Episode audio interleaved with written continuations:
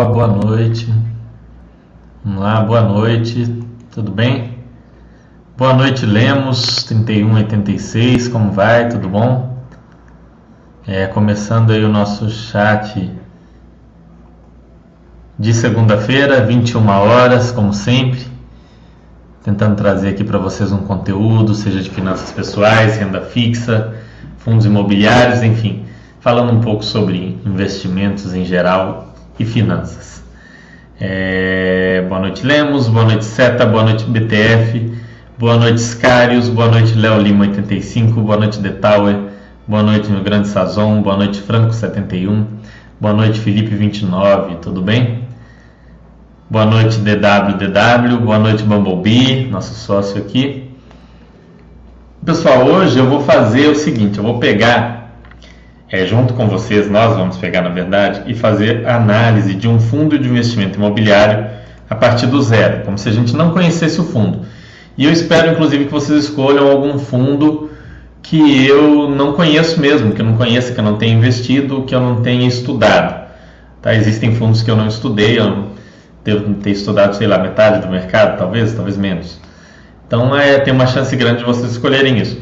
Eu vou pedir para que vocês não escolham um fundo de, de papel, TVM, porque eu vou fazer um chat especial é, de TVM, onde eu vou começar com uma introdução sobre esse tipo de, de ativo que eu vejo que vocês têm mais dificuldade. Depois nós vamos escolher um também e começar é, a análise do zero. Então vai ter um outro chat desse de análise do zero, talvez na semana que vem, talvez na, num outro momento, dependendo de como as coisas acontecerem, onde nós vamos pegar um fundo de, de papel, um fundo TVM, ok?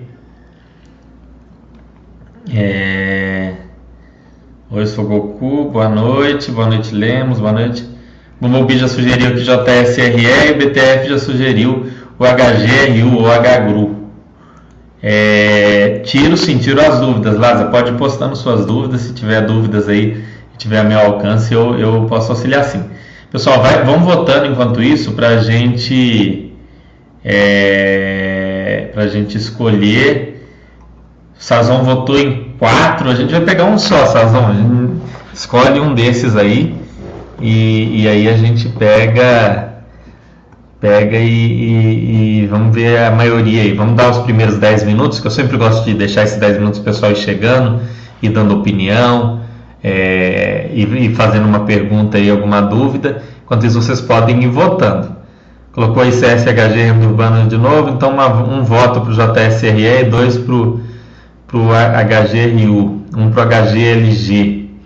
Vamos tentar evitar, pessoal, esses muito conhecidões, HGLG, KNRI, porque já tem muito estudo desses fundos, né? São fundos que tem muito conteúdo já, o HGLG mesmo eu já fiz vídeo de análise aqui na Basta, tem para os assinantes.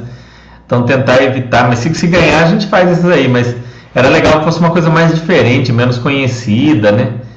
É, vocês estão indo mais na linha dos, dos fundos conhecidões, esses aí já tem bastante conteúdo aqui para vocês, bem mastigado. A ideia é mostrar como pegar do nada algo que você nunca viu, né? E não, não saiu nada muito diferente do, do padrão. Hein? É JSRE é mais um, um fundo que, que é um pouco conhecido também, mas nem tanto. Dois votos. JSRE, JSRE. É, é para escolher um só, King. King colocou Vinci GGRC Vice também, eu já até entrevistei duas vezes o gestor aqui. Então, Vince, para você estudar pela Baster, tem um conteúdo muito completo. A gente já falou muito das estratégias aqui. É, Denise falou do Care. É, o Care já é muito, muito extremo, né, Denise? Já é um fundo com muito rolo. É um fundo que tem um, uns problemas meio sérios aí, meio complicados. Ele já passa para o outro extremo daquele tipo de fundo que a gente pensa em passar longe em todos os sentidos, né? Ninguém quer estar tá ali dentro do quer. Tá em um local que você não quer alugar um imóvel, é no, no QE 11, né? Fundo de cemitérios. Hospital Sul Capixaba, boa, boa, boa Sazon, é um diferente, que sendo honesto nunca estudei. Dois votos para o GGRC. Três do GGRC, quatro do JSRE. RB, RP, RPRF, um digestor pouco conhecido. A ideia, mais um JSRE, eu acho que vai acabar ganhando JSRE. Charles falando da vantagem do Quer, é a única vantagem do Quer é que os inquilinos não reclamam, né? A ideia por trás do fundo é interessante, né? Uma pena que a execução nem tanto. Vino, Vino, interessante também, é uma, seria um voto legal. Mas acho que está ganhando JSRE, pelo que eu vi aqui. JSRE é 1, 2, 3, 4, 5. HGPO tem dois votos. HGPO é um, é um fundo também interessante, apesar de bem conhecido e estudado aí. É bom que é um fundo simples, né?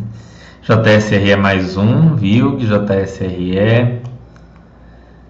É, bom, ganhou aí, a princípio JSRE. Mas se quiserem postar outras perguntas, pessoal, além dos da, da, da, das teorias, ó, tá, tá, começando a ter votos para o Vino aqui, já está ficando apertado versus Vino versus JSRE. É, coloquem aqui as dúvidas de vocês. Ah, eu tenho dúvidas é, sobre é, qualquer coisa que não seja a análise de um desses fundos que, que a gente vai, vai analisar aqui o que foi escolhido. Mas, ah, como é que é um rendimento, o que é uma amortização, sei lá, qualquer dúvida vocês podem ir perguntando, que eu gosto de esperar até 9 horas e 10 minutos, que é para o pessoal não perder o início da explicação, principalmente hoje, eu quero mostrar para vocês tudo do zero, é mais legal, é bem, bem, bem interessante. Eu não vou dar minha visão, Léo. Léo falando que vai ser bom o estudo com a sua visão. Eu não vou dar muito a minha visão sobre o fundo, eu vou dar mais a forma de vocês buscarem informação e vocês criarem a sua própria visão. Eu não vou opinar sobre os fundos. No, no, na, nos comentários de relatório gerencial que eu estou fazendo, eu tenho feito comentário lá de vários relatórios, os primeiros 20, 20 fundos ali do rate então estão com todos os relatórios comentados. Ali às vezes eu ponho um pouco de uma visão minha, de, um, de uma opinião. Eu tento não colocar muito, mas principalmente quando é algo muito problemático, eu gosto de pôr para evitar que vocês caiam em arapuca. Mas hoje a ideia não é eu opinar sobre o fundo, e sim eu mostrar a vocês como descobrir e aprender sobre o fundo e a forma que eu faço para para fazer essa é, essa análise aí do, dos, dos fundos imobiliários, ok?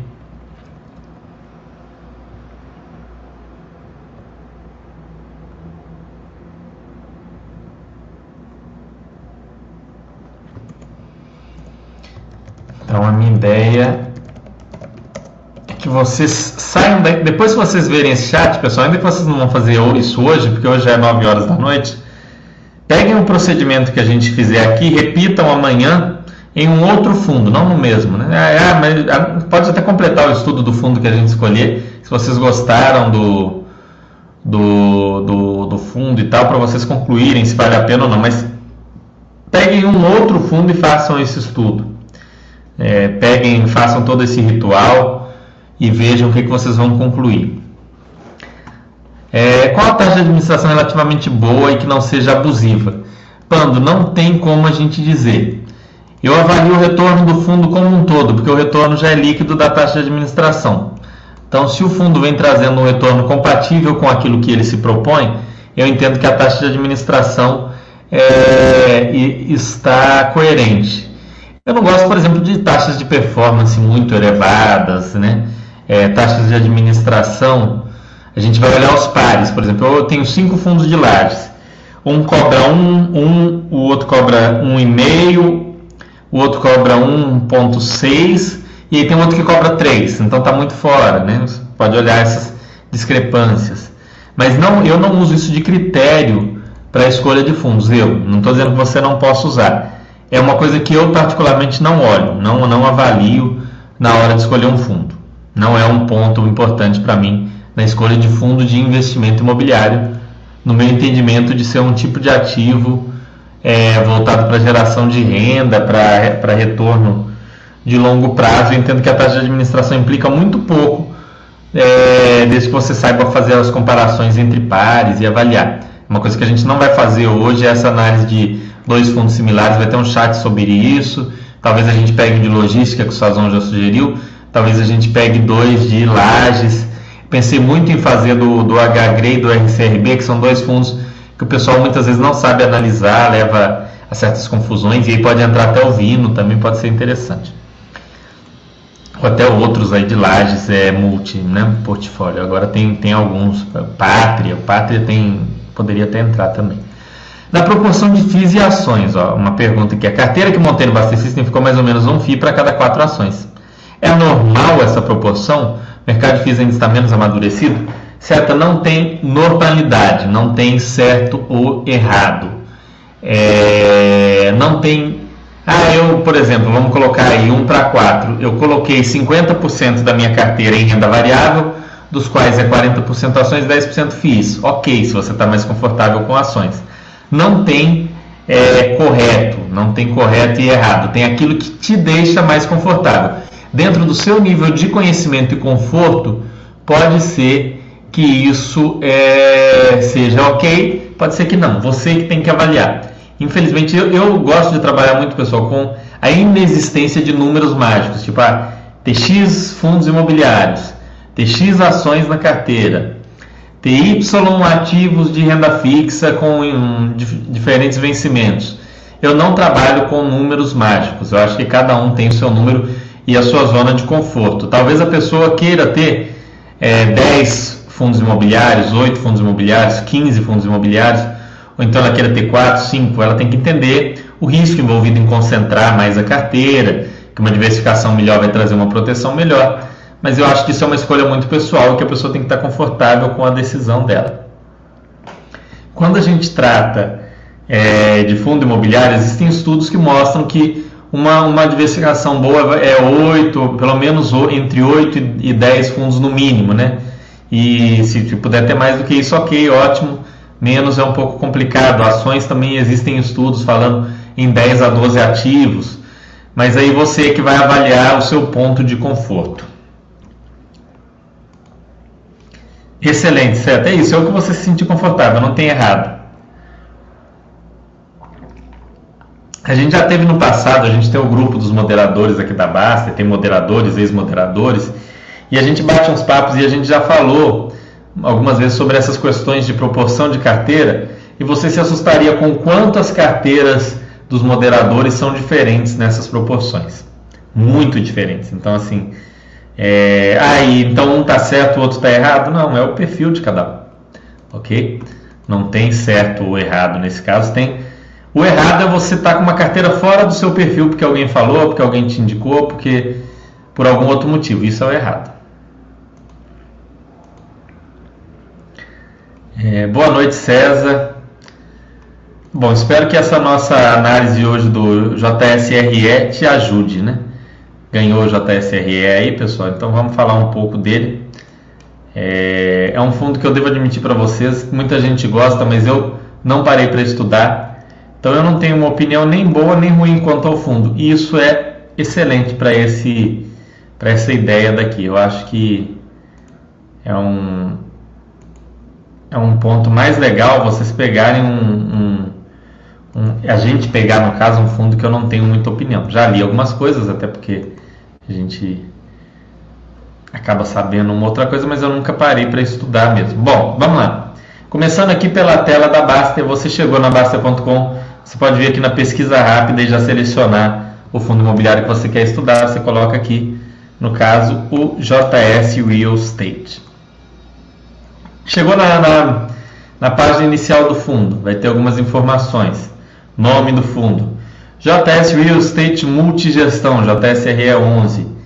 IPO há 8 anos, ó, 2011. Já é um fundo que tem algum tempo de estrada. Provavelmente se tinha algum tipo de RMG ou coisa do tipo, isso já desapareceu. Mas a gente vai dar uma olhada, né? Estou falando por alto. Sem rolo aparente, ou seja, não, os cotistas, né, os assinantes da Baster votaram aqui de modo nenhum, encontrou um rolo muito sério nesse fundo. Tem uma boa liquidez, que é mais de 50 negócios por dia, ou seja, um investidor normal tem condições de investir nesse fundo. E a princípio a gestão é bem avaliada, a nota do gestor está acima de 3,5, 4 pontos aí. Aqui tem uma pequena apresentação do fundo que é muito legal. É, Fundo Imobiliário Híbrido com imóveis CRIs e FIIs, gerido pelo Banco Safra. é o resultado da fusão de outros FIIs menores do mesmo gestor e que mais recentemente passou a dar ênfase maior à aquisição de lajes corporativas. Esse fundo, pessoal, a origem dele mesmo era um fundo de papéis. Né? Você vê o tanto que ele está virando aí e mudando. Mandato híbrido, segmento híbrido, gestão ativa. O que, que significa gestão ativa? Ele não é um fundo de propósito específico, de imóvel específico, que tem um prédio e ele objetiva, é, ele tem como objetivo extrair renda daquele prédio e pronto, acabou. Ele é gestão ativa, ele vende, compra imóveis, pode vender o CRI aqui, alocar num FII, vender o FII, comprar um, um imóvel novo para o portfólio. Então ele é um fundo que tem essa característica de gestão ativa, onde o gestor tem mais liberdade para fazer movimentos sem precisar chamar uma assembleia, diferente de um fundo de gestão passiva. Cotas emitidas, 20 milhões de cotas, 20 milhões e 700 mil. Valor patrimonial da cota, o último valor aqui 112,36. Falando aqui sobre taxa de administração, 1% sobre o valor de mercado, que é um é, praticamente regra, esse é o mais comum, essa taxa de administração, você não vai achar nada muito diferente. Taxa de performance é, de 20% do rendimento do QCD, 6% ao ano, é, sem base atualizada. Acho que 100 está errado aqui, depois eu vou até olhar. A gente vai, mas a gente vai olhar no próprio documento do fundo, ou seja, 6% mais IGPM. Se o IGPM nesse ano, o IGPM nesse ano está dando 6, vou até conferir aqui, mas tenho quase certeza que sim. Vamos dar uma olhada até o momento. Calculadora do cidadão aqui, correção de valores. Vamos ver aqui GPM de 5 de 2019 a 4 de 2020.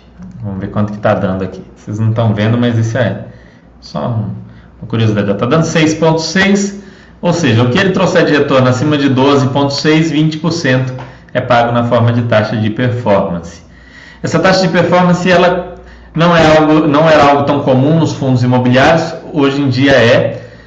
é alguns falam, ah, mas isso vai reduzir o retorno do fundo. Ele tem um lado negativo, que aumenta os custos para o fundo, principalmente se o fundo estiver indo bem, mas ele cria um incentivo muito maior do gestor de trabalhar aquele fundo, de tentar trazer um retorno maior, uma alocação mais eficiente de recursos dentro do fundo. Então a taxa de performance ela tem dois lados.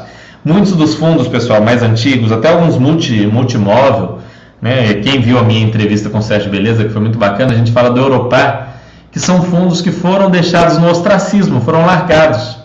O fundo foi abandonado porque o gestor não tinha interesse em fazer, em trazer mais desenvolvimento para aquele fundo, mais retorno, é, justamente porque muitas vezes ele chamou uma assembleia querendo mudar algumas regras, trazer uma gestão ativa, comprar mais imóveis, fazer alguma coisa, e o pessoal não, não quis, os cotistas não quiseram, o fundo ficou meio largado. Então, esse tipo de fundo, com essa premissa, a tendência é que o gestor não deixe ele de lado. Claro que nada garante isso, né? Gente está falando aqui, mas não há garantias. Participação no IFIX 2,8%, ou seja, é uma das maiores participações no IFIX. E aí, se você tem dúvida se ele é uma das maiores participações no IFIX, você vem aqui na Basta, FIIs Imóveis, ah, Fernando, não sei se é uma das maiores, eu quero saber se ele tem uma boa participação, porque eu gosto de FII, que é bem monitorado aqui no IFIX. Então você vem aqui IFIX e tem a ordem aqui dos maiores. Olhando por aqui, você vai ver que é o maior. Hoje é o KNR Imobiliária, depois é o KNRC, CANIP, BBPO, os três primeiros da KNR. BC Fund, BRCR, Logística e ele vem aqui o sétimo maior fundo do IFIX, ou seja, ele é um, realmente uma das maiores participações do IFIX. É, aqui fala do gestor e administrador, que é o Banco Safra, conforme a gente já falou. E aqui é legal que tem um regulamento para download vale a pena dar uma olhada no regulamento dos fundos que você pensa em investir. Prazo de duração indeterminado, isso é muito importante, pessoal. Fundo de prazo determinado exige muito mais cuidado por parte do investidor. Porque no momento do desinvestimento você pode comprar o fundo por 100 reais é, e receber no final 60, 70, 50, 30. O André mesmo falou de um fundo, eu não me lembro no, no curso dele de ontem, de um fundo que era negociado até o último dia a 30 reais, sendo que não, que a hora que terminou os investimentos, os cotistas não receberam nada. Ou seja, eu comprei algo por 30 reais, que tinha uma, uma promessa de retorno de até 5 ou 6 reais e por fim não retornou nada. Então, existem essas irracionalidades no mercado de fundo imobiliário que a gente tem que ter cuidado. E elas são muito maiores nos fundos de prazo determinado. Então, você que é iniciante, pegou aqui olhou, ah, é prazo determinado. Deixe esse fundo para quando você tiver mais experiência, quando você tiver alguns anos de mercado de fundo imobiliário. Começa por esses de prazo indeterminado. É, terá um significado atribuído no anexo 1, tá? o fundo, né, o Fundo de Investimento Imobiliário, JSRE, tem por objeto investimento em ativos imobiliários, por meio de quaisquer um dos ativos-alvo, tá? parágrafo 1 do artigo 7 Ele investe em ativos imobiliários. Vamos ver lá quais são esses ativos, parágrafo 1 do artigo 7 Nada obsta que você leia o, o regulamento todo, pessoal, né? É, é até legal que você leia, com o tempo você, pelo menos de um dos fundos que você tem, do primeiro que você comprar, que com o tempo você vai ver aquilo que é obrigação legal, que eles põem tudo repetido, e aquilo que, que vale a pena dar uma lida, que é mais interessante. Mas vamos lá, nesse aqui. Parágrafo 1. O fundo terá como política básica realizar investimento em ativos imobiliários, tendo por objetivo oferir rendimentos ou ganhos de capital. Ou seja, ele não é um fundo que pretende apenas alugar o imóvel e receber o aluguel. Uma loucura que eu via aqui na Basta com frequência era o pessoal ficar pé da vida quando o fundo de gestão ativa ia lá e vendia um imóvel e realizava um ganho de capital. Eu falo muito isso no vídeo que a gente fez sobre o Vinci Shopping Centers aqui, que quando o Vinci vendeu uma participação no imóvel e melhorou a diversificação no fundo, trouxe um retorno enorme à venda, o pessoal ficou puto, porque falou, não, porque é buy and hold, como é que vende o shopping?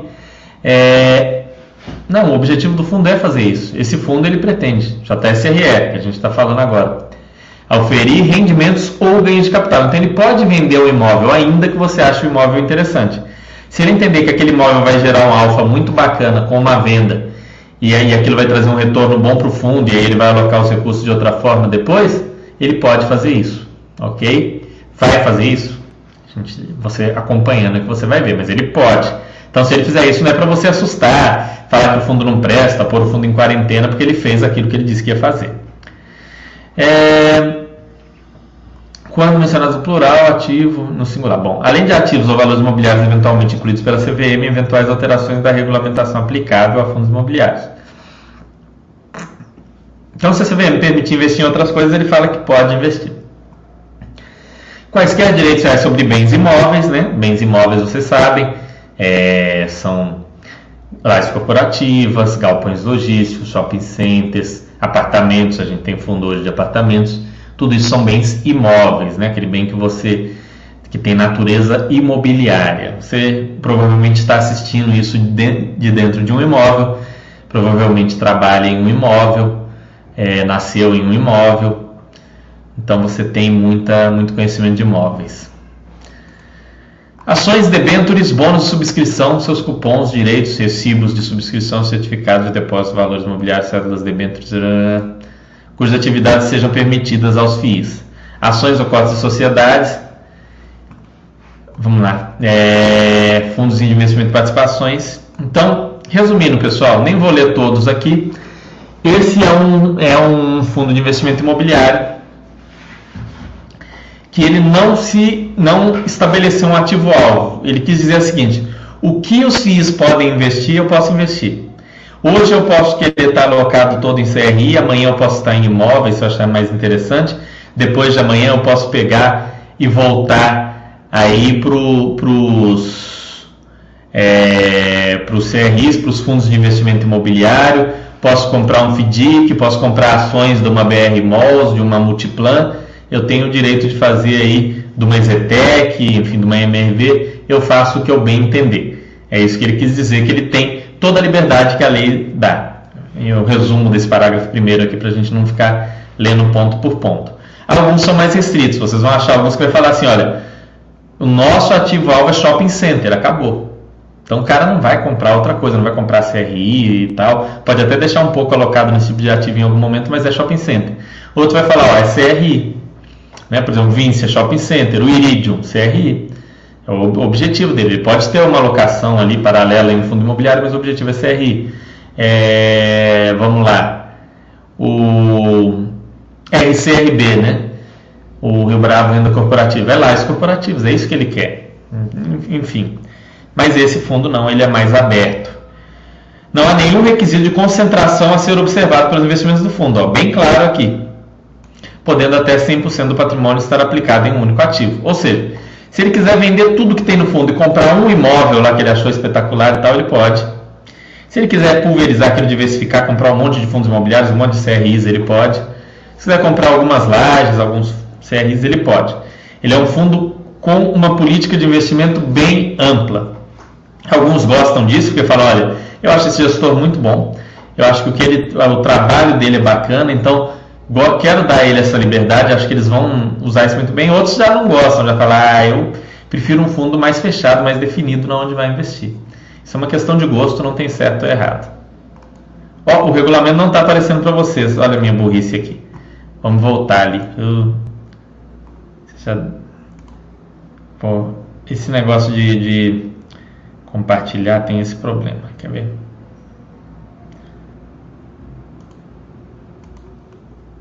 Vamos lá, vou mudar, vou mudar aqui, tela inteira. Então tá aqui, né, o regulamento. Como eu falei, voltando um pouquinho, né, porque eu, eu pulei aqui, não compartilhei. Você pega aqui o início do regulamento do fundo, né, clica aqui, regulamento, vai ter aqui Parágrafo 1 prazo do fundo é indeterminado, isso aqui é muito importante. Fundo com prazo determinado só para quando você tiver mais experiência. Objetivo do fundo investir em ativos imobiliários. E aí tem aqui o parágrafo 1 explicando tudo no qual ele investe. E é basicamente tudo que um FII pode investir. Ele não concentra em nada, conforme está bem escrito aqui. Ó. Não há nenhum requisito de concentração a ser observado pelo fundo, podendo até 100% do patrimônio estar aplicado em um único ativo. É... Hum... Bom, aqui basicamente ele, ele dá preferência por, por a compra de, FII, de FIIs que são negociados, nada demais, não há outros parâmetros mínimos. É, em ativos altos poderão ser aplicadas em renda fixa, isso é comum aos fundos, tá? Aquilo que não está aplicado em, em fundos em, em ativos alvo, né, que são FIIs, CRIs, etc., podem estar aí em renda fixa. Deixa eu ver se vocês estão falando alguma coisa aqui. É falando que não estava aparecendo, né? Agora apareceu. Viram o regulamento agora, pessoal? Então, conseguiram ver que eu coloquei aqui o regulamento?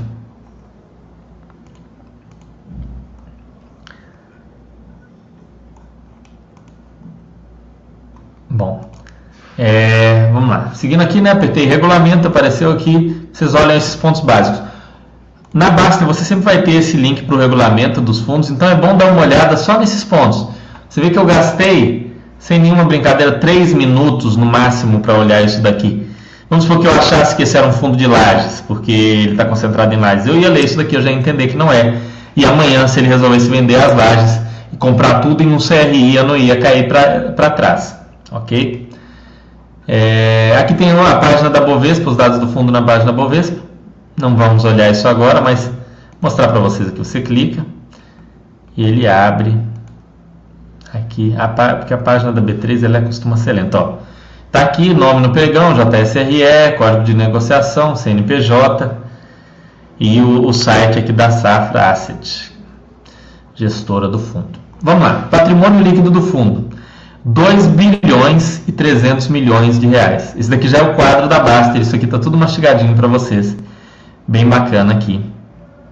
Portfólio do fundo, 100% na região sudeste, sendo 25% Rio de Janeiro e 75% São Paulo. O mapinha mostra aqui para gente. Estão vendo? Deixa eu ver se vocês estão vendo. Agora sim, sim, ótimo. Então vocês já sabem que o fundo está todo no sudeste, Rio de Janeiro São Paulo. Histórico de vacância aqui do fundo, que é uma coisa bem interessante. Lá em 2016 ele tinha uma vacância elevada, estava com um imóvel. É, em 2017 alugou, desde então não, não tem praticamente vacância. Agora no primeiro trimestre de 2020 fechou com uma vacância de 2,5. A gente vai dar uma olhada isso nos relatórios gerenciais. Histórico de ABL, ó, era um fundo de CRI, não tinha, tinha uma, uma BL mínima aqui que tinha conseguido no imóvel foi aumentando a BL, 16 mil, 16 mil, fez a emissão, 16 mil, 42 mil e agora, depois da última emissão, 100 mil metros quadrados de ABL, um crescimento expressivo da ABL do fundo. 79% do fundo hoje está alocado em imóveis, 14% em caixa, 6% em FIIs e 0,5% em CRIs, que já foi o carro-chefe desse fundo. Ele tem uma posição de caixa bem confortável, você vê 14% de bilhões, de 2 bilhões, é, é, mais ou menos isso aqui, 300 milhões de reais, mais ou menos. A gente vai ver esses valores exatos lendo o relatório gerencial. Distribuição, como é que ele distribui em relação a, ao que ele ao que ele gera de resultado. Em geral, ele distribui 95, 97, 98, 99. Aqui no 3T19 distribuiu um pouco menos. A gente pode até pesquisar o porquê. 99, 99, tudo normal. Sem nada muito esquisito. Despesas versus receitas. Despesas aqui sobre as receitas de 15, 19, 12%. Então as despesas totais do fundo no nível bem controlado. É, como eu disse, eu não faço muito essa análise, eu prefiro analisar é, um, um, uma big picture aí do, de qual que é, como que ele vem tra trazendo os resultados e tudo mais, mas é uma, uma, análise que você pode fazer, não tem nada de errado. Aqui fala o, o, o retorno dele nos últimos oito anos, quem investiu nele em oito anos teve um retorno de 144%, ou seja, se você colocou 10 mil nele oito anos atrás e foi só reinvestindo proventos, Hoje você tem 24.500. Né? Cinco anos, se você investiu 10 mil, você tem 20 mil é, e, um, e mais um pouquinho. Histórico de proventos, vocês veem aqui em cima. Tem primeiro o portfólio do fundo aqui, vocês conseguem ver aqui. Aqui fala dos contratos de locação. Portfólio Edifício Nações Unidas, no Eugênio de Medeiros, bairro Pinheiro, São Paulo. Você consegue ver a foto aqui, ó, desse edifício, um edifício bonito, bacana. Vocês conseguem ter uma ideia. Número de unidades ou loja, 24 unidades lá no prédio. A gente vai ver mais detalhes depois no relatório gerencial. Edifício Paulista, na Avenida Paulista. Avenida Paulista que dispensa apresentações, né? Os maiores centros comerciais aí do país, se não o maior. É, e de negócios. Está aí o prédio. Tem um Itaú ali embaixo, a gente consegue ver ali, acho que é uma farmácia, né?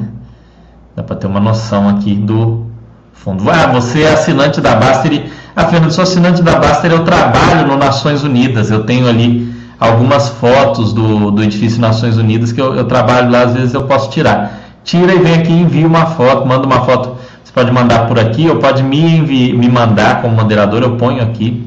A gente põe é, é a foto aqui, mas você, é melhor que você mesmo coloque, já que você tira e, e passa a ter mais, não só desse fundo, mas de qualquer outro que você às vezes tem um conhecimento aí sobre o imóvel melhor. Eu sou um péssimo fotógrafo, então eu, eu tenho um monte de imóvel de fundo imobiliário aqui em volta de casa, aqui em Belo Horizonte, eu não tiro as fotos porque fica ruim mesmo.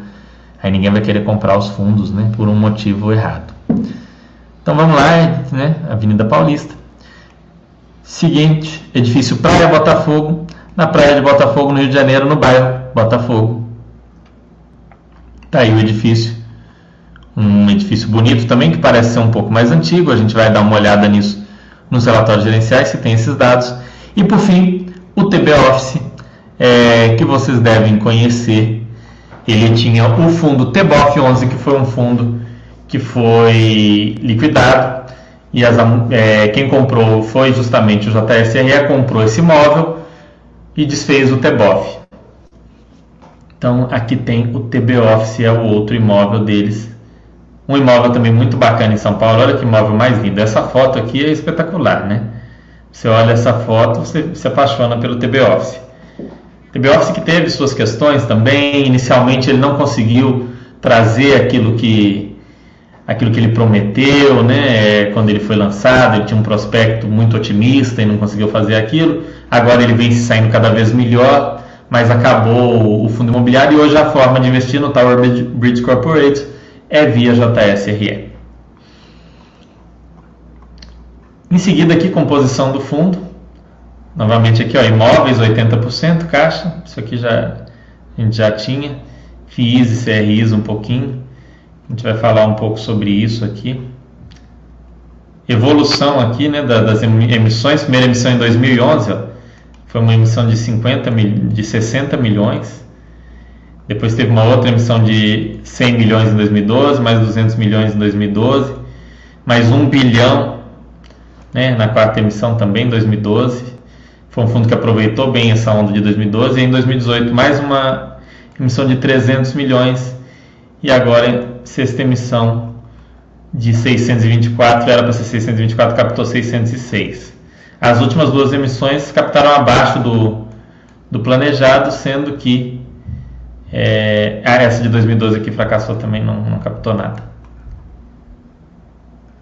Então vamos dar uma olhada aqui. Proventos. Gosto de pôr aqui na base anual. Eu tiro as amortizações. Esse aqui acho que não teve amortizações. Você consegue ver aqui como que ele tem Aqui ele teve um desdobramento, então esses primeiros aqui você tem que ignorar. Depois você teria que olhar quando que foi o desdobramento. É, mas está aqui. Nos últimos cinco anos aqui, né, 2016 para cá, 11 reais, 8 reais, 6,50, 7,50. Consegue ver aí mais ou menos como que é a base aí. E nos últimos meses aí, R$ 2,12. Eventos do fundo, desdobramento 1 para 10, está aqui, 2014. Então, você não poderia avaliar aqui esse rendimento de R$ reais na mesma base desse rendimento aqui de R$ reais. Ok.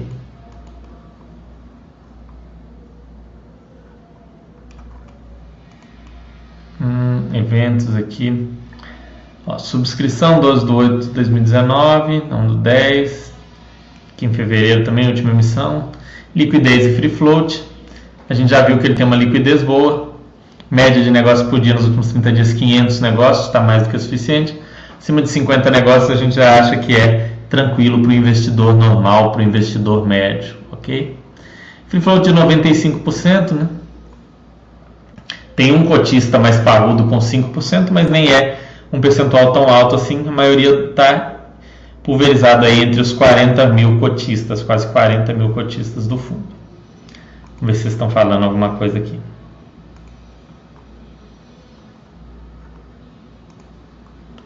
Vamos lá. Vamos dar sequência. Então, beleza. Olhamos esse básico aqui dos fundos. A gente vai pegar agora para ver os relatórios. Vocês, ah, Fernando, então vou ter que ir no mural e olhar relatório por relatório? Antes, sim. Isso era um problema aqui na Basta. Mas há duas semanas né, eu dei essa sugestão, conversei com o Giovanni, ele conversou com o Gustavo, a gente passou para o Gustavo, o Gustavo bolou essa ferramenta aqui, Comunicados, que facilita muito o estudo. Então eu estou aqui, eu quero JSRE. E aí eu quero ler os relatórios gerenciais do JSRE. Né? Vamos colocar que eu quero ler qualquer documento sobre JSRE. Eu ponho aqui tipo todos, e vai aparecer aqui todos os documentos. E a ordem aqui vai estar definida data de entrega, crescente ou decrescente, ou data de referência.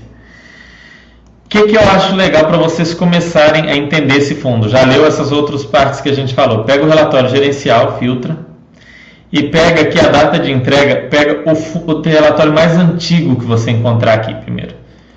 Pega o mais antigo de todos. Né? Olha como é, ele tinha até uma carinha bem diferente do que é hoje que, que a gente vai encontrar aqui? Vamos ver. Valor patrimonial na época, 100 reais, 103 reais. É, ele tinha cotas de FII 130 milhões. É, olha que interessante, imóveis na época era 9 milhões, representava 1% do fundo. Cotas de FII era 134 milhões, CRI 188 e LCI 268 milhões na época. Um pouco de fundos de renda fixa era um fundo que tinha muito pouco do patrimônio imóveis. Isso aqui a gente está falando de 2016, não é tanto tempo assim atrás. Olha como a cara do fundo mudou nesse tempo. Era um relatório muito simples, né? não falava muita coisa. O único imóvel que tinha era o edifício Botafogo, edifício imóvel corporativo classe A, localizado na região sul do município do Rio de Janeiro, no bairro do Botafogo. Que ele fala aqui do, dos riscos, do, do, aqui é dos, do CRIs, né? Acredito que sim. É, a carteira de FIIs aqui. Era um relatório bem mais simples, né, pessoal? Não, aqui é, é CRI sim. Faltou um Um títulozinho, né? Aqui é imóveis, aqui embaixo é o quê? Estava em branco na época. Mas era CRI. É aqui a composição da carteira na época, SAG, HGJH, Edifício Galeria, BBPO. A gente vê que muitos desses fundos existem ainda, mas tem outros que não. FBPI, SAG já não existe mais.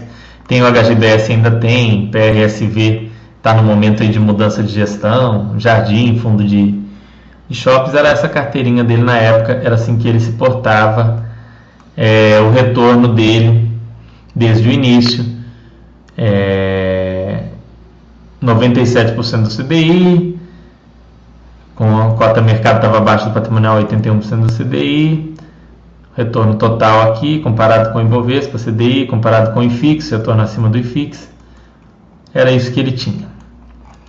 Isso aqui serve para você ter uma ideia de como era. Alguns aqui, principalmente os fundos que têm menos de 5 anos, 6 anos, a gente consegue pegar o primeiro relatório gerencial da história do fundo e lá às vezes os caras colocam é, o que, que eles planejavam para o fundo. Isso eu acho muito legal quando a gente encontra, ajuda bastante no estudo para ver, ah, há cinco anos atrás o cara planejava isso, será que ele entregou isso?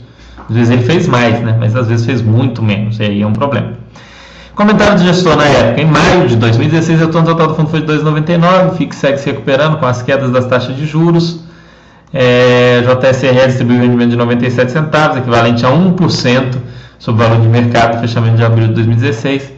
O fundo segue aumentando sua carteira de cotas de FIIs, passando de 119 para 134 milhões no final de maio já considerando a valorização da carteira no mês. Deságio do valor de mercado em relação ao valor patrimonial das cotas reduziu levemente, uma vez que houve valorização tanto da, na cota patrimonial quanto no valor de mercado. Carteira de títulos de renda fixa segue 100% adimplente. Isso aqui é importante sempre que vocês forem olhar um fundo de CRI, essa questão da adimplência ou inadimplência, né? Quando não estão pagando. Então você pegou e olhou esse relatório mais antigo. Ah, Fernando, então vou olhar todos desde de maio de 2016, junho de 2016 até hoje, não, não precisa. Se você quiser muito, né? Ah, quero muito saber tudo sobre esse fundo, é um direito seu. E aí você muda aqui data de entrega. Tem os últimos. Os últimos agora estão vindo com comentário, tá? É, o último relatório aqui do JSRE, eu fiz o comentário aqui. Não sei se foi eu ou o Giovanni, depois a gente vai ver. Mas os mais para trás vai ser difícil da gente fazer porque a gente quer manter atualizado Estou tentando todo dia ou a cada dois dias atualizar tudo que chega, para daqui um ano vocês terem comentário aí do ano inteiro para rever, para estudar a sua carteira. É, vamos lá, um ano atrás. Então a gente está em maio de 2020, vamos para o que foi entregue em maio do ano passado, dá uma olhada. Então tá vendo aqui que tem o, o lido aqui? Vamos abrir o relatório. A administradora, o Banco Safra, olha que a, carinha do relatório já está muito próxima do que é hoje, está um relatório mais, mais estruturado todos os fundos, pessoal, passaram por, passaram por essa evolução no relatório gerencial. Né? Eu, eu, gosto de dar destaque para o CSHG e para a Red Investments, que tem relatórios muito bons. É, Rio Bravo, que tem feito relatórios muito detalhados também. O pessoal da Vinci vem, vem se superando a XP.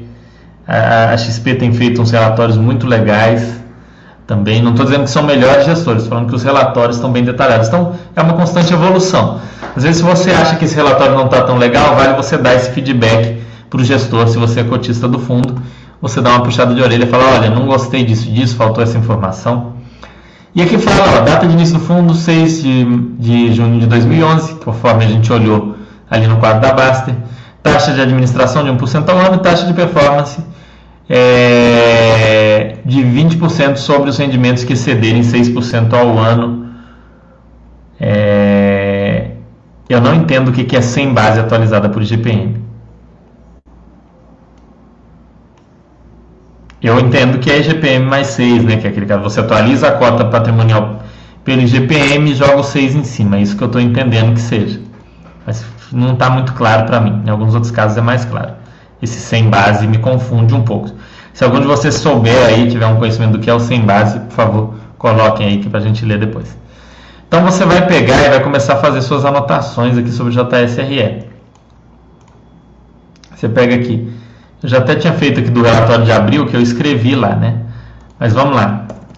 Então aqui você vai colocar aqui, ó, fundo híbrido.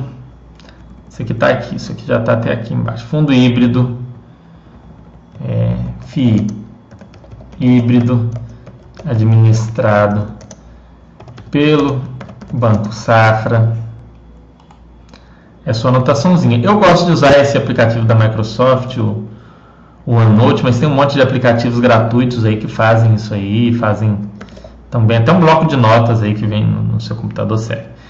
Administrado pelo Banco Safra, iniciado em 6 de 6 de 2011.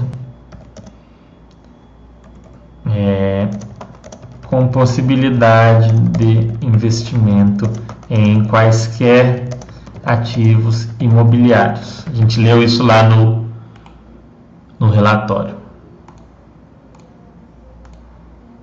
Aí a gente coloca aqui outra coisa, né, de prazo indeterminado. Isso é muito importante. Vamos lá. Tá aqui esses dados. Principais números do mês, rendimento por cota do último mês 58 centavos. Dividend yield, isso aqui é conhecido como cemitério de malandro. Cara que investe com base nisso daqui, ele se ferra e não é pouco no, mercado de fundos imobiliários. Tinha um costume, pessoal, que alguns ainda tem alguns fóruns, alguns lugares, do pessoal ranquear yield e comprar aqueles que estão ali no topo. Isso daí é um, é um erro muito sério, muito grave. Porque em geral você vai comprar os fundos que têm mais problemas, os fundos mais complicados. Então, esqueçam ranquear yield. Esse dado aqui tem que ser o dado que vocês menos vão dar importância. Tá? Variação da cota. Né? É, tem aqui retorno total no mês. Isso tudo aqui, para mim, tem muito pouca importância. É, valor patrimonial, né, que esse MPU contábil 110, valor de mercado 111, para e passo aqui, PVPA. Também é um outro indicador que nego se, se explode aí. Ah, o PVPA está muito baixo, eu vou comprar. Normalmente é fundo encrencado, fundo problemático. Dividir esse valor aqui de 111 pelo 110. No caso, isso aqui vai dar 1 praticamente, mas ah, deu uma diferença muito grande. Normalmente é um fundo que tem algum problema. Então, assim, pegar esse indicador e comprar aquele que der melhor, né, aquele que der o menor indicador, é um erro crasso aí que fala ó, só 0,63 de diferença, daqui tá, é, é 1, pode considerar. Valor de mercado, 901 milhões. Aí.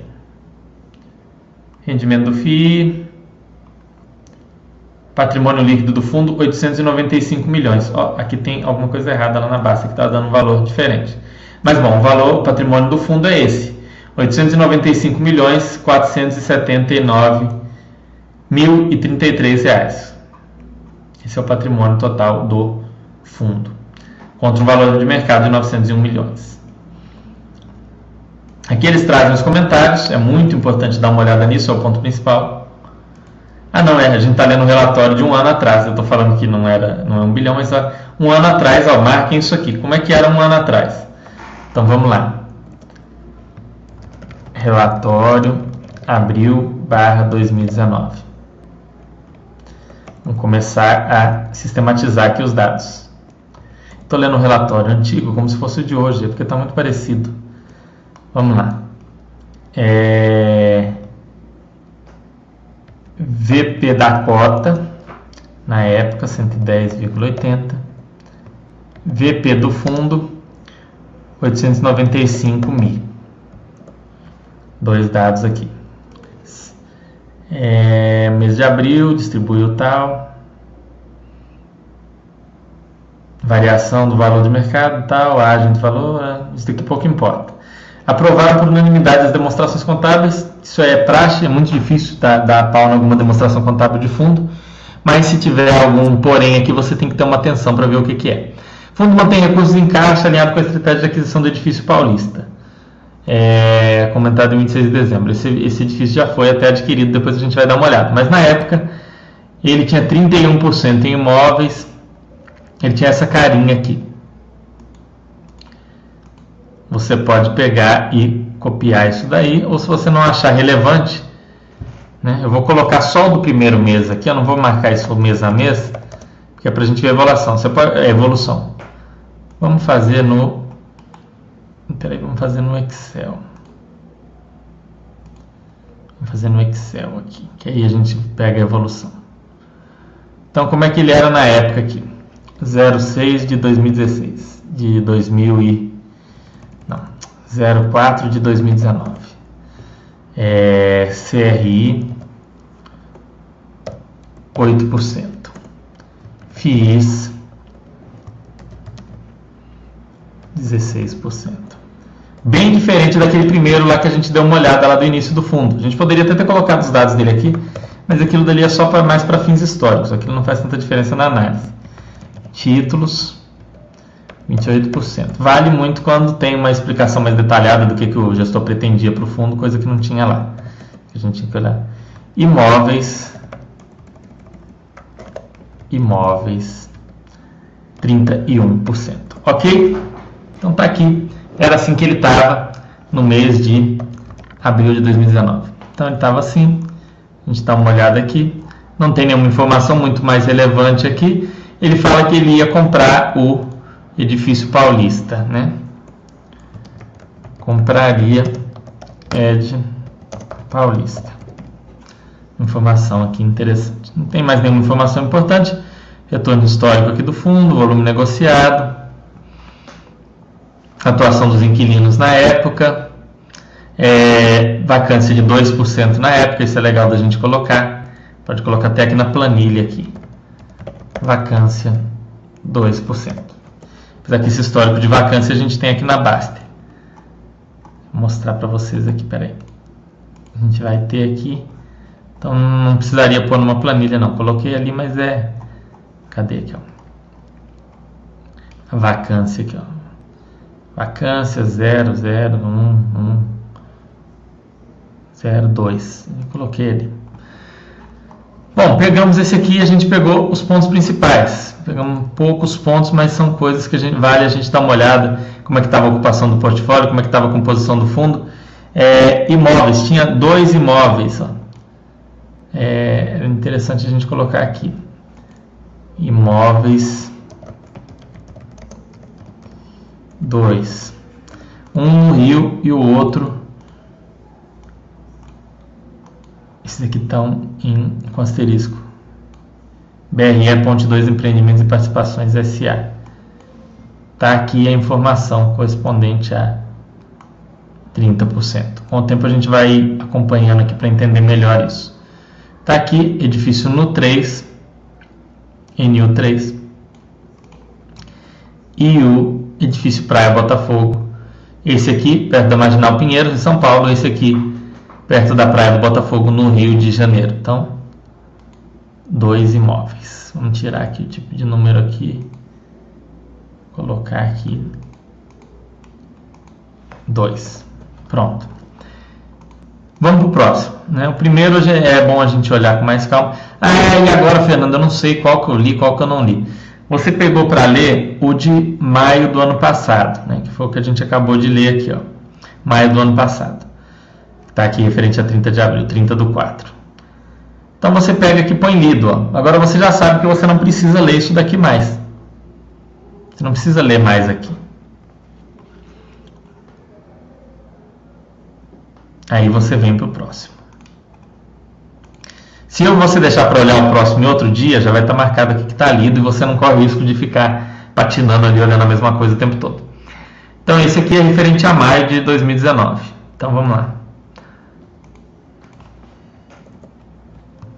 maio barra 2019.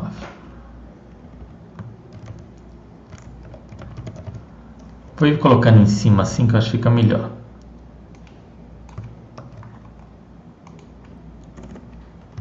Aí, porque, até mesmo porque eu, isso aqui vai, vai virar aqueles comentários da Baster, né? Algumas coisas. Então, relatório de maio. Vamos dar uma olhada, pessoal. Relatório de maio já começa aqui a gente vê se teve alguma alteração daquelas coisas. Ó, 1%, né? a gente dá uma olhada por alto aqui, não precisa ficar lendo tudo. É, tal. No mês de maio, a TSE distribuiu um rendimento de 60 centavos por cota, tal, é, variação do valor de mercado. As condições necessárias para a conclusão do edifício paulista estão próximas de serem atendidas pelas informações disponíveis. Dada a assinatura, divulgaremos fato relevante. É, 4% em CRI, apenas 3% em renda fixa. Com, completada, a aquisição fundo terá aproximadamente 78% de sua carteira em imóveis. Quando completar, como ainda não completou, ele está com essa composição aqui, é, que é praticamente idêntica a desse outro mês. Então vamos aqui.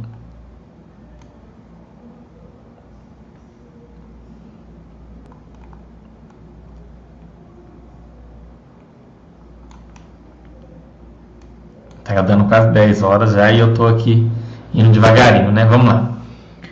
É, vamos lá, tá praticamente igual. Títulos aqui 32. 32%. Quantidade de imóveis ainda são dois, ainda não, não tinha completado de compra. É, participação em imóveis é 31% ainda. É, continua 17. Cotas de FIIs 16. CRI que caiu para 4, já que subiu ali títulos públicos. Tá. Vacância, principalmente. Aí é o ponto mais importante da gente olhar. Vacância continuou em 2%, não mudou nada. Veja o tempo que eu gastei, pessoal, para olhar esse relatório. Esse é o tempo que eu gastaria se eu já tivesse o fundo e estivesse fazendo o acompanhamento. Olhei aqui, nada de muito anormal. Rendimento distribuído, 60 centavos por cota. É, resultado da cota, 87. Fez uma reserva de 27 distribuiu 60. Nada de estranho. Você olha aqui, continua os dois imóveis tal. Beleza. Tá lido esse daqui. Vamos pro próximo. Opa. Tá aqui. Opa, olha lá, esse aqui já deu uma diferença. Esse aqui é o de junho de 2019.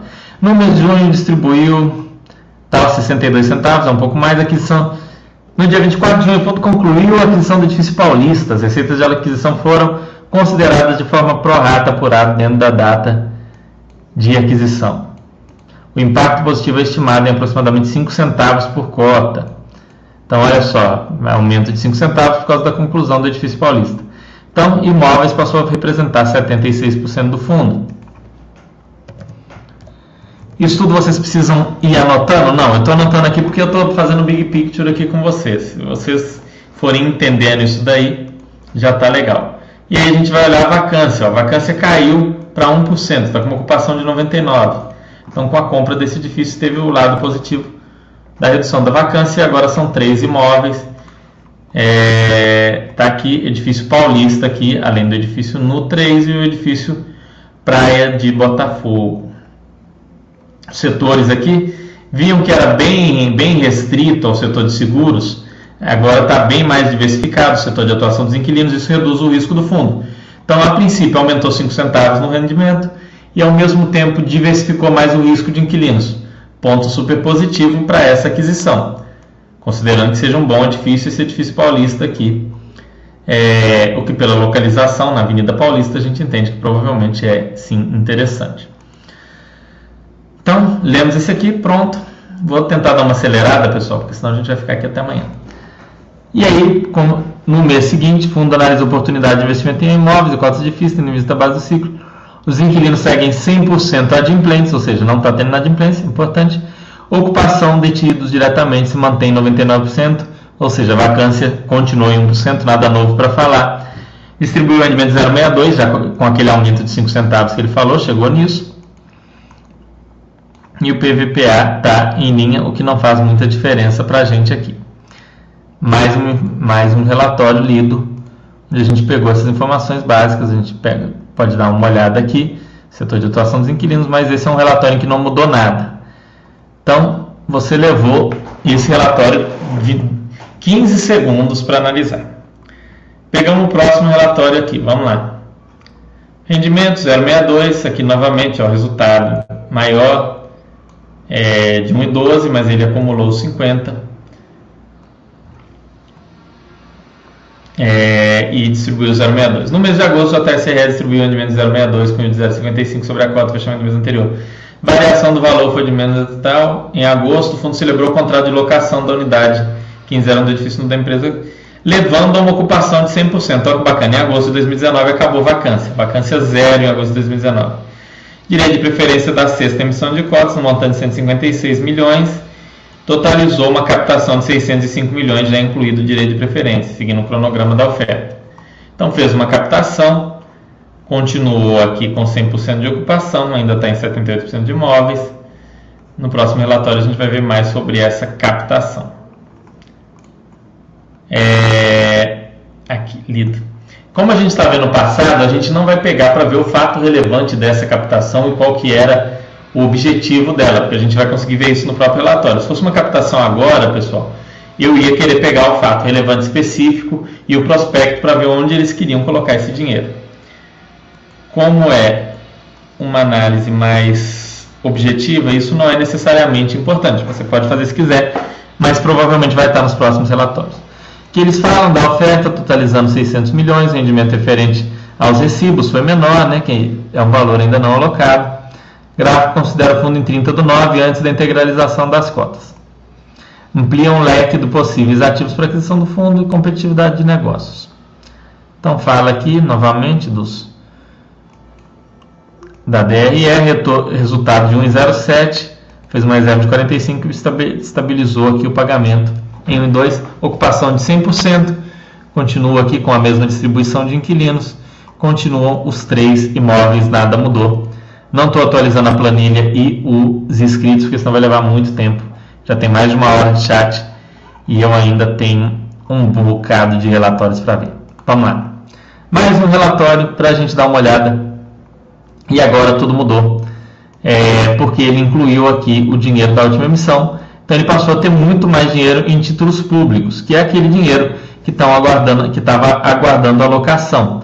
Então ele colocou, ó, mantém uma alocação em baixo risco, analisa oportunidade de investimento em imóveis e cotas de FII, tendo em vista as fases do ciclo do mercado imobiliário e do mercado de juros. A carteira de títulos de renda fixa segue 100% adimplente, ou seja, os CRIs estão em dia, isso é uma coisa importante. É, resultado, 72 centavos, ele fez uma reserva de 15 aqui, pagou 57. Continua 100% adimplente, continua a mesma diversificação, 100% ocupado e a mesma diversificação dos inquilinos, além de estar 100% adimplente, os três imóveis. Isso aqui já estamos em outubro de 2019. E agora nós vamos para novembro de 2019. E em novembro de 2019 ele já vem com informações novas Conforme fato relevante publicado em 18 de novembro, o fundo encaminhou uma proposta de aquisição da integralidade do TB Office, né? É o TB Office que acabou. Quem acompanhasse mais ou menos isso aqui já saberia da situação do TB Office, já poderia ter acompanhado.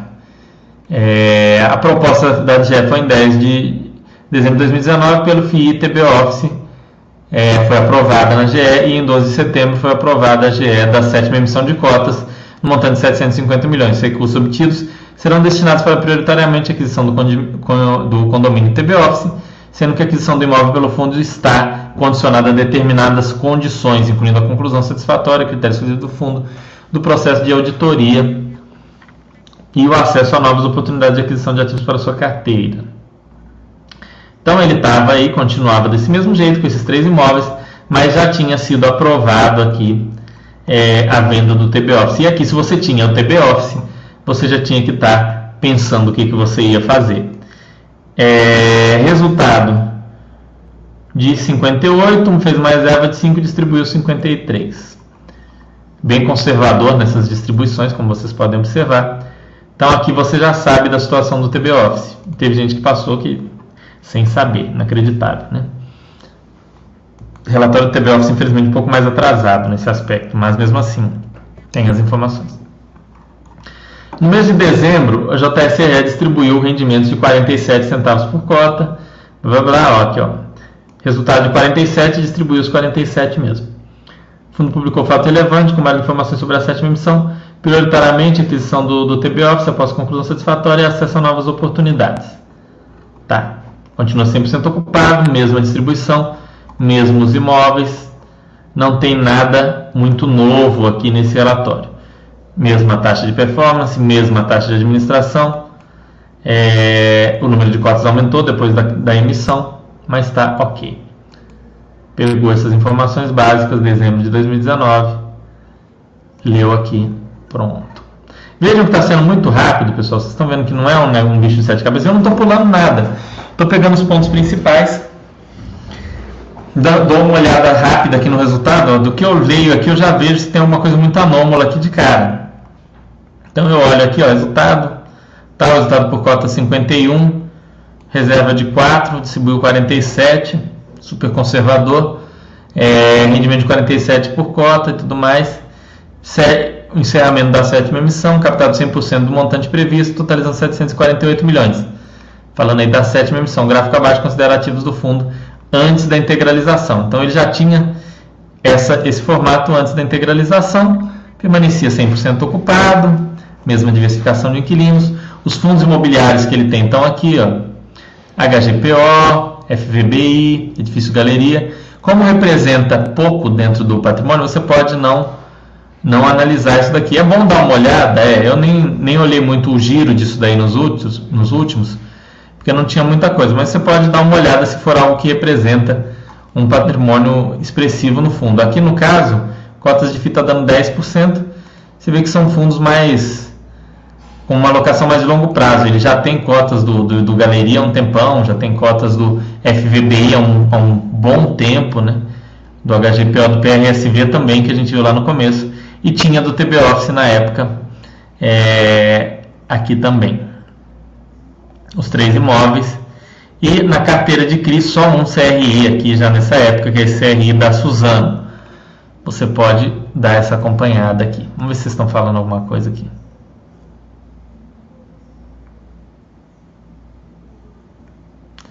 É Márcio, eles são obrigados a distribuir semestralmente. Eles distribuem no final do semestre, eles não são obrigados a distribuir mensalmente. E essa obrigação também é relativa, porque pode convocar uma assembleia e solicitar retenção. Eles não falaram nada aqui sobre retenção em assembleia. Então, é, eles fazem uma pequena retenção. Em geral, a retenção é pequenininha, como vocês podem acompanhar. Um centavo, dois em, em 58, 57. Então, não chega a dar os, os 5% de retenção. É, vamos lá. Então, indo para o mês de fevereiro de 2020, próximo relatório. Vamos começar aqui. Resultado de 51, distribuiu 47. Variação do valor de mercado, tal, foi comunicado sétima emissão de cotas. Novamente aqui falando.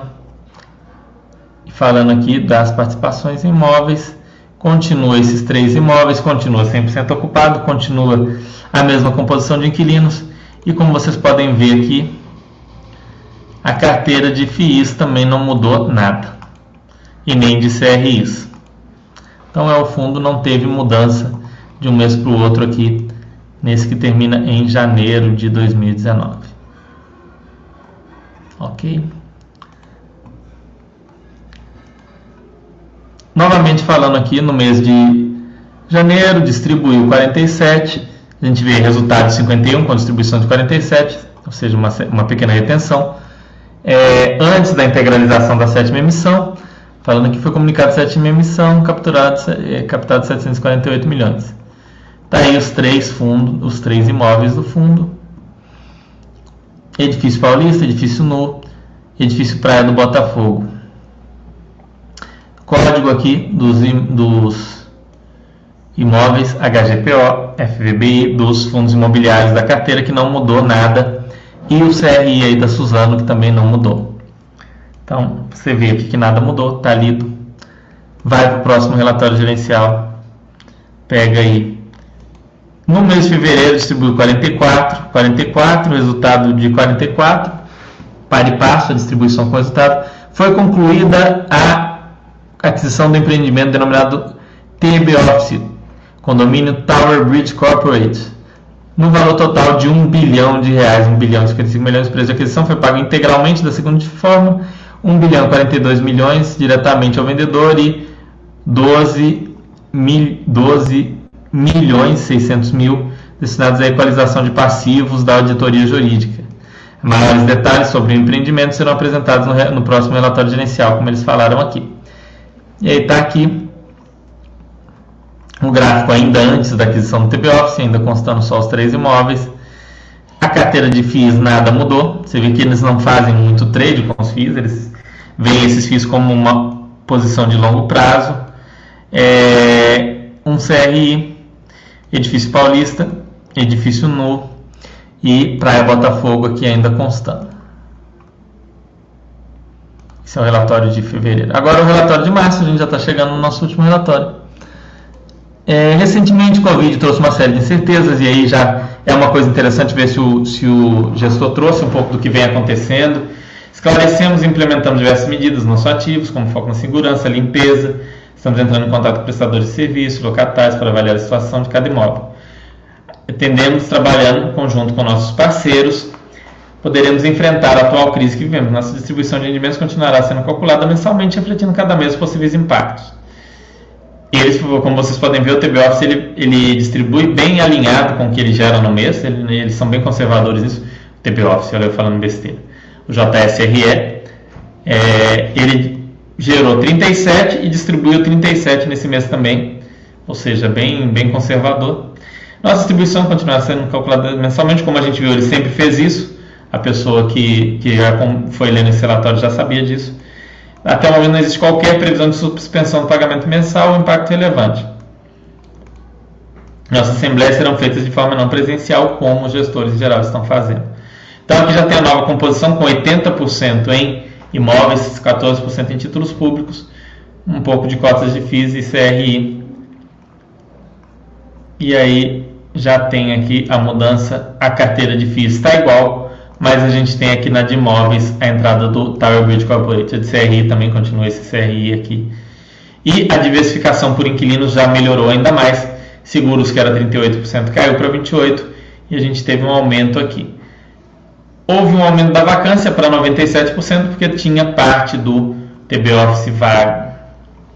Então, aqui, falando primeiramente do TB Office, é, imóvel do imóvel aqui como um todo, os inquilinos, Fleury, Toyota, é, edifício, ó, parte aqui, Vago, Zurique, Bridgestone, Rádio Globo, Tishman, EMAI, estão bem diversificados em termos de inquilino.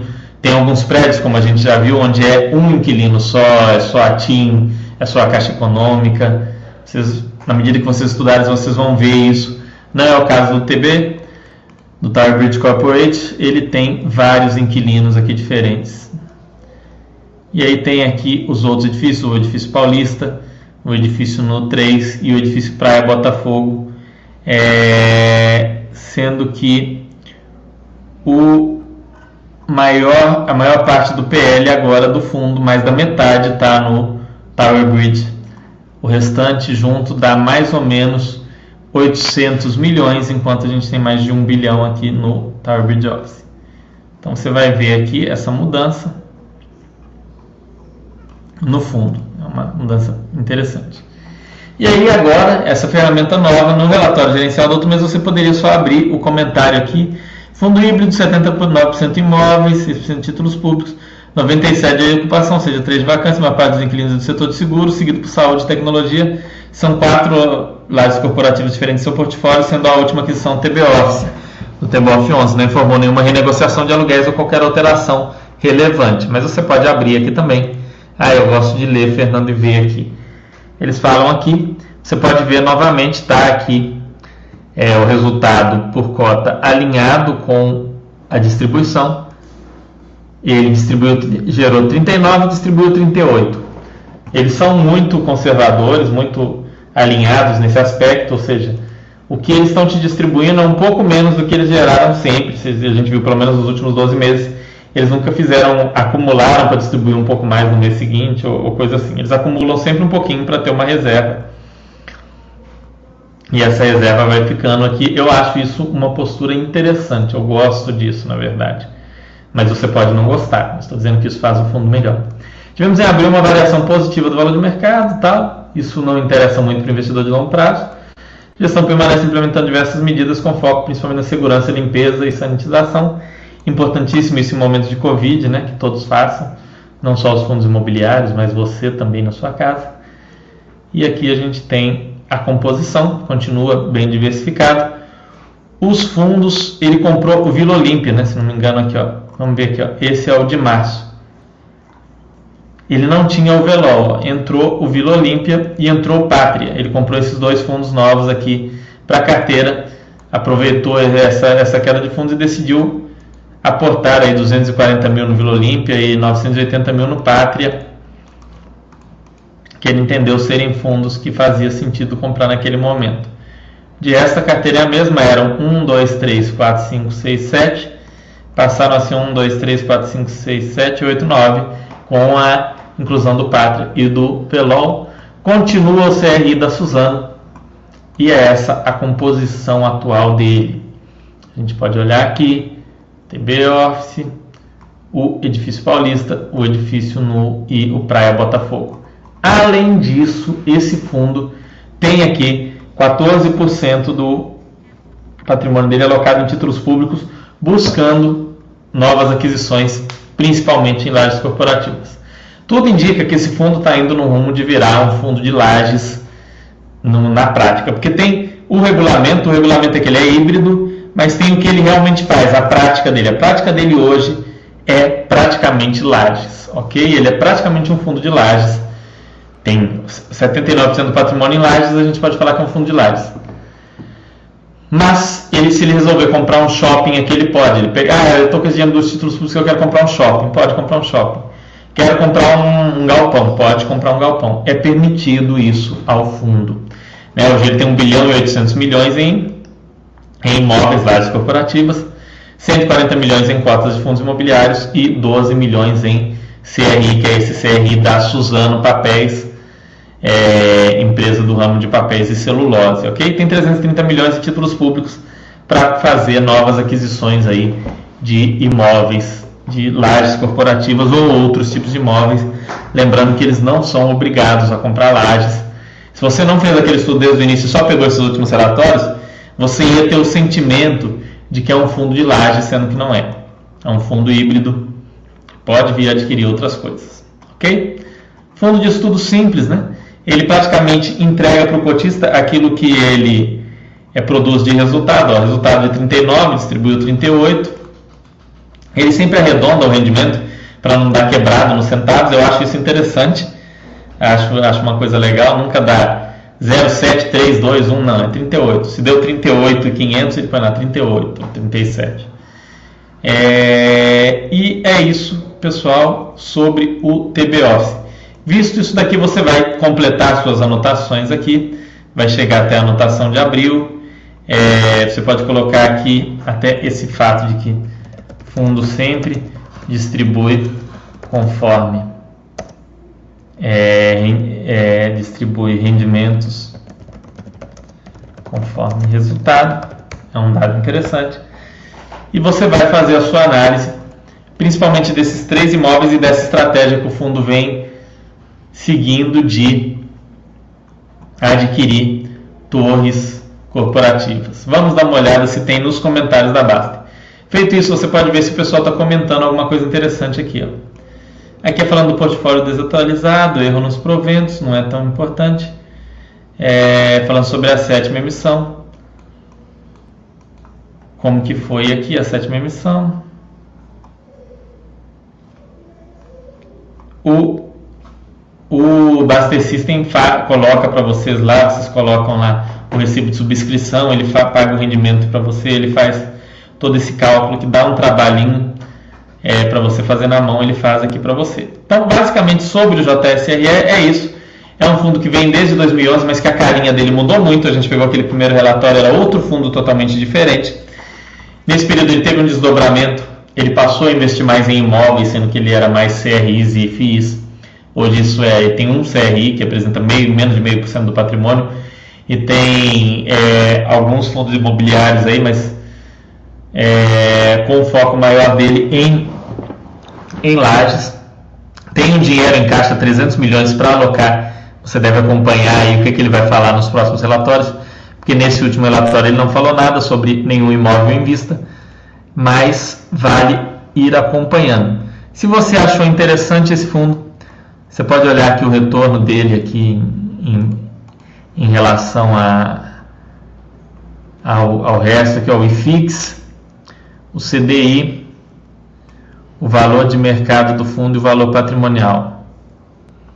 Né, ele tem um retorno aqui histórico muito próximo do IFIX, né, um pouco abaixo do IFIX. Mas lembrando que nos últimos tempos aqui o fundo ele, ele vem, vem se remodelando, então é bem complicado de você comparar. Esse fundo daqui é totalmente diferente do fundo daqui, né? Então, e um resultado é também um pouco aí aquém do, do CDI em termos de valor de mercado, mas em termos de valor patrimonial um pouco acima do CDI, ok? São imóveis classe AA, aqui tem essa explicação, imóveis de alto nível, classe AA, classe AA, classe A. Não tem imóvel mais ou menos AAA, né, imóvel AAA que é o TB Office. Então são imóveis onde a tendência é o valor, o cap rate, ou seja, o valor de aluguel sobre o valor do imóvel ser menor. Por outro lado, são imóveis de mais qualidade, imóveis que têm uma tendência ao inquilino permanecer mais. Né? É, se o inquilino está melhor financeiramente, ele vai querer associar a imagem dele a um TB Office da vida. Se ele está com dinheiro, ele vai querer associar a imagem dele a um edifício paulista, que é um imóvel AA. Se ele está com uma situação mais tranquila, ele vai querer associar a imagem dele ao edifício NU3, ele vai querer associar ao edifício Praia Botafogo. Então, naqueles momentos de flight to quality, de busca por qualidade, os inquilinos tendem a ir para esses imóveis. E ao mesmo tempo, ele tende a reter mais os indivíduos. As pessoas não querem perder local nesses imóveis. Em momentos de crise, o fundo pode negociar, reduzir aluguéis para manter o inquilino ali, porque o inquilino não vai querer sair.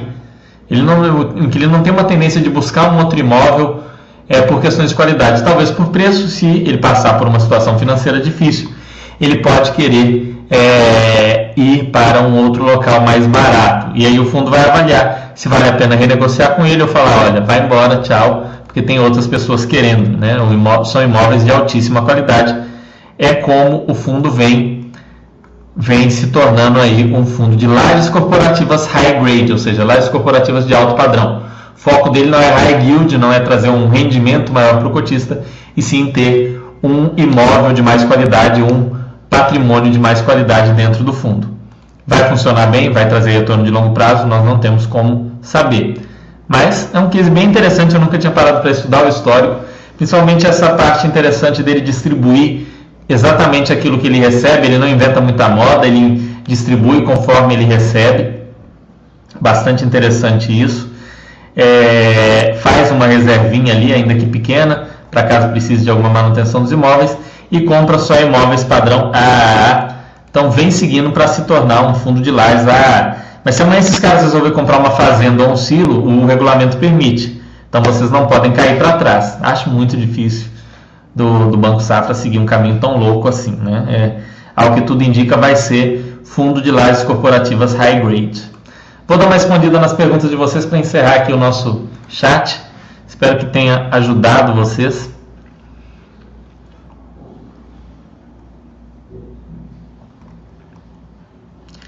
Felipe falando que está indicação de compra para ele esse mês. Bom, espero ter ajudado a você a confirmar a compra ou se você não gostou do que viu, colocar aí no é, colocar aí num, numa quarentena. Raul falando sobre pontos negativos entre ações versus FII, ter os dois não misturar. Pode ter os dois sim, Raul. Tem um chat meu com o Bobobi que está aqui no chat que a gente fala sobre isso. É um, é um assunto meio extenso, mas basicamente são modelos de negócio diferentes. As empresas se alavancam mais, elas tendem a seguir uma linha mais de desenvolvimento é, fundos de desenvolvimento já são um pouco mais complicados, então você vai ter uma linha diferente aí. Valor patrimonial do fundo é o valor que vale o prédio, é o valor que ele pode render de aluguel. É o valor de avaliação do patrimônio do fundo, tá, é, Charles? Ou seja, é, o, é a avaliação do patrimônio do fundo. E essa avaliação é feita muito em fluxo de caixa descontado, ou seja, em relação ao que ele provavelmente pode render de aluguel no futuro. Então é as duas coisas. Valor patrimonial é o valor dos prédios, só que no caso desse fundo é o valor dos, é o valor de mercado dos fundos que ele tem em carteira, mais o valor, é, mais o valor de mercado do CRI que ele tem em carteira, mais o valor dos títulos públicos que ele tem em carteira, mais o valor de avaliação dos imóveis. Então não é pura e simplesmente o valor dos imóveis. Deixa eu mudar aqui. É... Fernando, no relatório onde você verifica quanto do prédio o fundo tem. Tem escrito aqui, ó.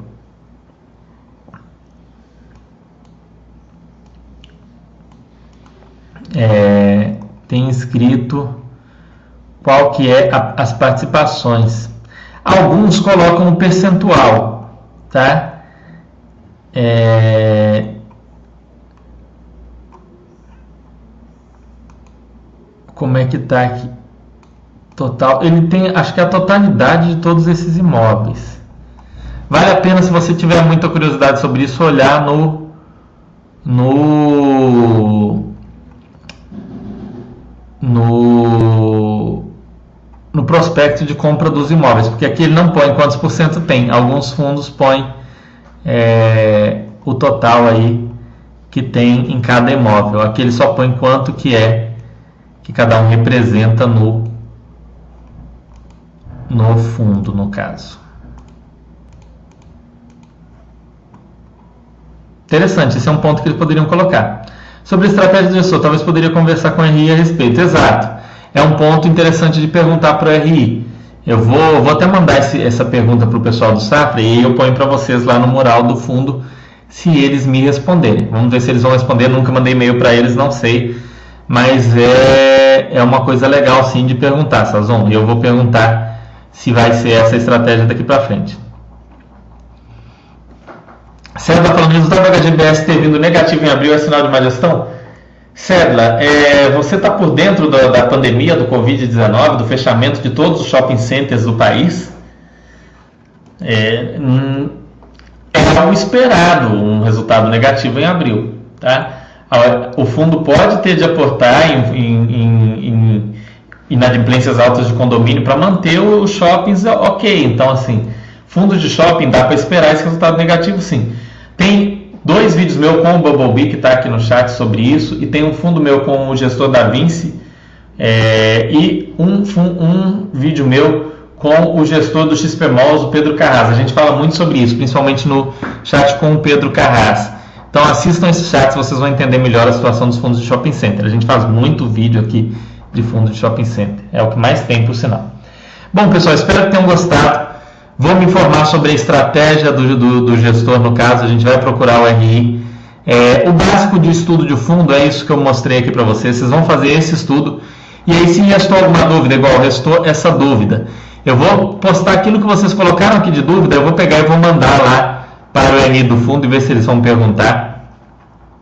É, e ver o que, que eles vão me dizer ali sobre isso, se eles vão ter uma resposta clara sobre, sobre o, o que a gente perguntou aí, ou se eles vão, vão enrolar e não vão responder, né? Mas vocês vão saber, porque no chat da semana que vem eu já vou dizer para vocês se eles responderam ou não. E se eu tiver a resposta antes, já vai estar lá no mural, ok? Espero que tenham gostado, que tenha ajudado vocês a entenderem melhor a análise para ajudar vocês a entenderem melhor o que é, é, como é formado o fundo, quais são os pontos dele, o que olhar no relatório gerencial, básico do que olhar, e possam tomar uma decisão. Esse foi um fundo bem simples, né, pessoal? Nem tinha muito o que olhar. Tem uns fundos que tem mais coisa para a gente olhar, que é um pouco mais complicado. O legal desse fundo foi a simplicidade, mais simples do que eu pensava, para ser bem honesto, é, do que eu imaginava aí ok? Um grande abraço para vocês, uma ótima semana e até a semana que vem. Faltava um chat sobre este tema. Ah, que bom, que bom, Sazon, que você gostou.